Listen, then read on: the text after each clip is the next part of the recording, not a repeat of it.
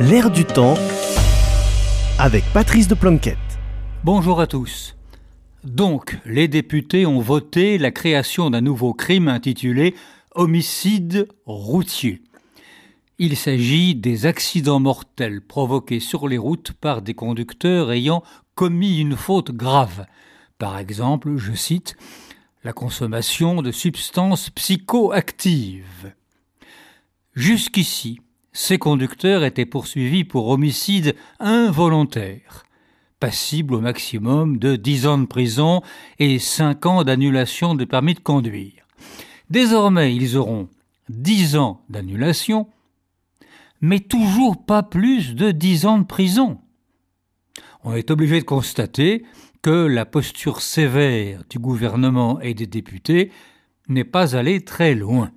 C'est d'ailleurs ce qu'avouait Elisabeth Borne en juillet 2023 quand elle disait La création du terme homicide routier a surtout une portée symbolique. Fin de citation. Et c'est ce que déplore maître Anthony Reglet, avocat de la Fédération nationale des victimes de la route et de la Ligue contre la violence routière. Selon lui, cette nouvelle loi, comme trop d'autres lois aujourd'hui, n'apporte en réalité que de petits changements et elle n'ira guère au-delà de l'effet d'annonce. On peut trouver ça décevant.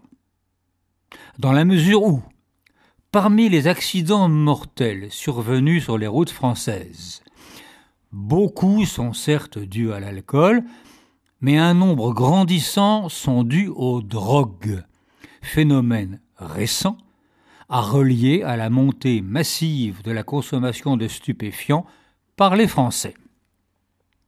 Ainsi, de l'avis d'un certain nombre d'experts, la relative timidité de la nouvelle loi n'est peut-être pas à la hauteur de ce problème. Quant aux juristes, ils sont perplexes, pour deux raisons. D'une part, ils se demandent s'il n'aurait pas mieux valu laisser les drogues et l'alcool parmi les circonstances aggravantes des homicides involontaires quitte à alourdir beaucoup la gravité des peines.